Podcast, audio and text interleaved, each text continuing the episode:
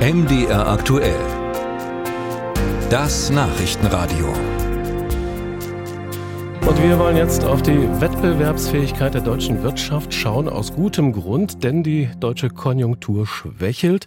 Der Internationale Währungsfonds erwartet, dass Deutschland die einzige Volkswirtschaft unter mehr als 20 untersuchten Staaten und Regionen ist, in der die Wirtschaftsleistung dieses Jahr leicht sinken wird. Die Politik ist alarmiert, die Union will die Wettbewerbsbedingungen der Unternehmer verbessern und hat ein Fünf-Punkte-Programm vorgelegt. Das wird lebhaft diskutiert darüber sprechen wir jetzt mit Oliver Holtemöller. Er ist stellvertretender Präsident am Leibniz-Institut für Wirtschaftsforschung in Halle. Guten Tag. Guten Tag, ich grüße Sie.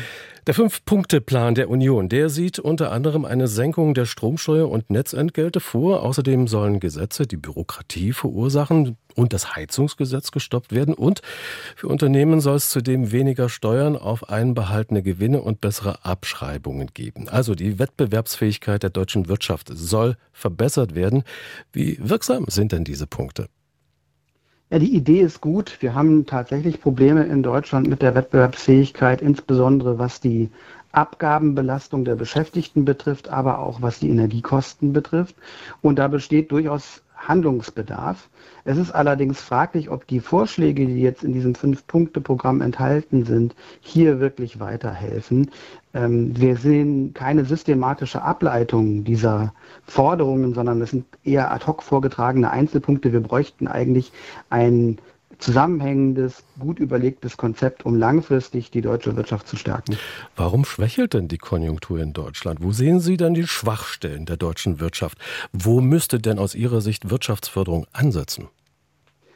Zunächst einmal ist die konjunkturelle Schwankung etwas Normales und es macht keinen Sinn, jede konjunkturelle Schwankung jetzt mit einem Sofortprogramm sofort zu bekämpfen. Bis man die Maßnahmen beschlossen hat, äh, sind wir schon wieder in der nächsten Konjunkturphase, da geht schon wieder aufwärts. Das kann nicht die Aufgabe der Tagespolitik sein, auf Konjunkturschwankungen ähm, in Echtzeit zu reagieren. Was wir im Blick haben müssen, sind die langfristigen Entwicklungen, die strukturellen Veränderungen, die wir haben.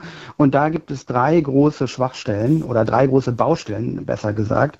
Äh, das erste ist die Dekarbonisierung. Damit müssen wir vorankommen. Sie haben den Vorbericht über die Temperatur im Juli gehabt. Ähm, wenn wir uns den CO2-Ausstoß je Einwohner in Deutschland anschauen, dann sind wir da nicht Weltspitze, sondern äh, unterdurchschnittlich. Also wir verbrauchen überdurchschnittlich viel CO2 je Einwohner. Da gibt es viel zu tun in Deutschland.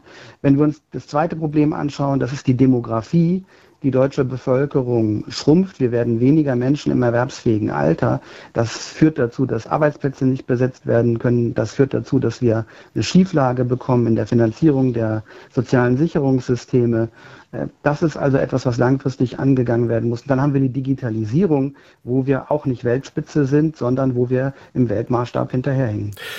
Aber ist nicht auch ein Problem die Energiepreise in Deutschland? Es werden immer wieder zu hohe Energiekosten äh, angeführt. Die Union fordert eine Senkung der Stromsteuer und Netzentgelte. Wäre vielleicht hier auch ein marktwirtschaftlicher Ansatz besser, etwa die Ausweitung der Stromproduktion? Ja, da haben Sie vollkommen recht. Man muss aber sich darauf einstellen, dass wir in Deutschland auf Dauer höhere Energiekosten als in anderen Teilen der Welt haben werden. Ähm, wir haben uns entschieden, demokratisch aus, der aus dem Atomstrom auszusteigen und wir haben ungünstigere Voraussetzungen, was Wind und Sonne betrifft, als manches andere Land. Das heißt, es wird in anderen Ländern zu günstigeren Bedingungen auf Dauer Strom produziert werden können. Äh, und das können wir nicht dauerhaft mit Subventionen ausgleichen. Das würde andere Teile der Wirtschaft, die diese Subventionen erwirtschaften müssen, nachhaltig schwächen, sondern es ist einfach so, die deutsche Wirtschaft muss sich darauf einstellen, dass wir bei Energiekosten auf Dauer einen Wettbewerbsnachteil gegenüber anderen Ländern haben werden. Das heißt, wir müssen in Forschung und Technologie investieren, damit wir eben über eine höhere Energieeffizienz diesen Nachteil wettmachen können. Ich will mal einen Punkt herausgreifen, der drei Punkte, die Sie angesprochen haben. Die Demografie. Wer mit Firmenchefs spricht, der hört das Klagen. Uns fehlen die Fachkräfte. Darüber lesen wir in dem Fünf-Punkte-Programm der Union nichts. Was sollte genau. da kurzfristig geschehen können? Das ist nichts, was Sie kurzfristig ähm, adressieren können. Und das ist auch kein, keine Neuigkeit, dass die Demografie eben nicht hinreichend berücksichtigt wird. Sie haben schon die Vorgängerregierung im Bund gehabt, die sich darum nicht gekümmert hat. Und die aktuelle Ampelregierung kümmert sich auch überhaupt nicht um dieses Problem. Die Probleme, die mit, der, mit dem demografischen Wandel zusammenhängen, die werden seit Jahren in Deutschland vernachlässigt.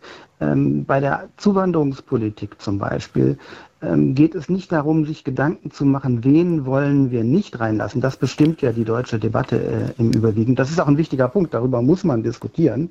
Äh, aber äh, wir müssen uns vielleicht mehr Gedanken darüber machen, wie werden wir attraktiv für Zuwanderung von qualifizierten Personen.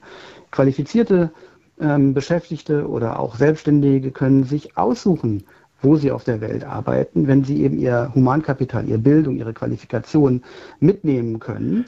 Ähm, und deshalb müssen wir uns da mehr anstrengen, attraktiv zu sein für qualifizierte Zuwanderung. Sagt Oliver Holtemüller, Professor für Volkswirtschaftslehre, stellvertretender Präsident am Leibniz-Institut für Wirtschaftsforschung in Halle. Danke für Ihre Zeit. Ich danke Ihnen.